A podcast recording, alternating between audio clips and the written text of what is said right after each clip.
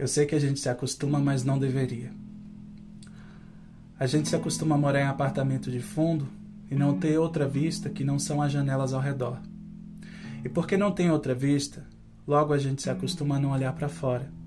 E porque não olha para fora, logo a gente se acostuma a não abrir as cortinas. E porque não abre as nossas cortinas, logo se acostuma a acender a luz cada vez mais cedo. E à medida que se acostuma, vai esquecendo o sol, o ar, esquece a amplidão. A gente se acostuma a acordar de manhã sobressaltado porque está na hora.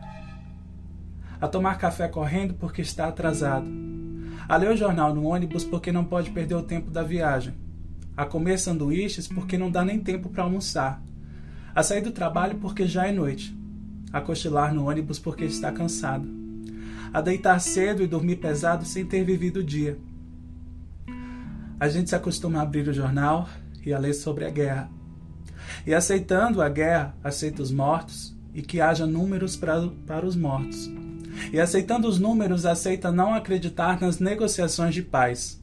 E não aceitando as negociações de paz, aceita ler todo dia sobre a guerra, sobre os números, sobre a longa duração. A gente se acostuma a esperar o dia inteiro e ouvir no telefone: hoje eu não posso ir a sorrir para as pessoas sem receber um sorriso de volta, a ser ignorado quando mais precisava ser visto.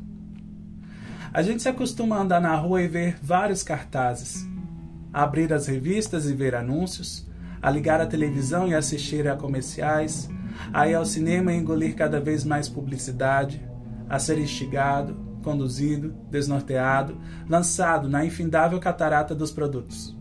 A gente se acostuma a pagar por tudo o que deseja e o que necessita, e a lutar por ganhar o dinheiro com que se paga, e a ganhar menos do que precisa, e a fazer fila para pagar, e a pagar mais do que as coisas valem, e a saber que cada vez pagará mais e mais, e a procurar mais trabalho para ganhar mais dinheiro pa para ter com que pagar nas filas em que se cobra.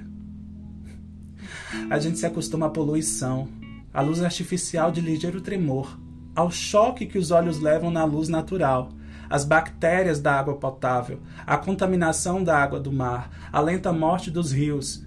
Se acostuma a não ouvir mais os passarinhos, a não ter galos cantando na madrugada, a temer a hidrofobia dos cães, a não colher a fruta do pé, a não ter sequer uma planta em casa. A gente se acostuma a coisas demais para não sofrer em doses pequenas homeopáticas, tentando não perceber, vai afastando uma dor aqui, um ressentimento ali, uma revolta acolá. Se o cinema está cheio, a gente senta na primeira fila e torce um pouco o pescoço para poder assistir o filme. Se a praia está contaminada, a gente molha somente o pé e sua o restante do corpo. Se o trabalho está duro, a gente se consola pensando no final de semana. Afinal, sextou, né? E se no final de semana não há muito o que fazer, a gente vai dormir cedo e ainda fica satisfeito porque tem sempre aquele sono acumulado, aquele sono atrasado para poder tirar. A gente se acostuma para não ralar na aspereza, para preservar a nossa pele. Se acostuma para evitar feridas, sangramentos, para esquivar-se da faca e da baioneta, para poupar o peito.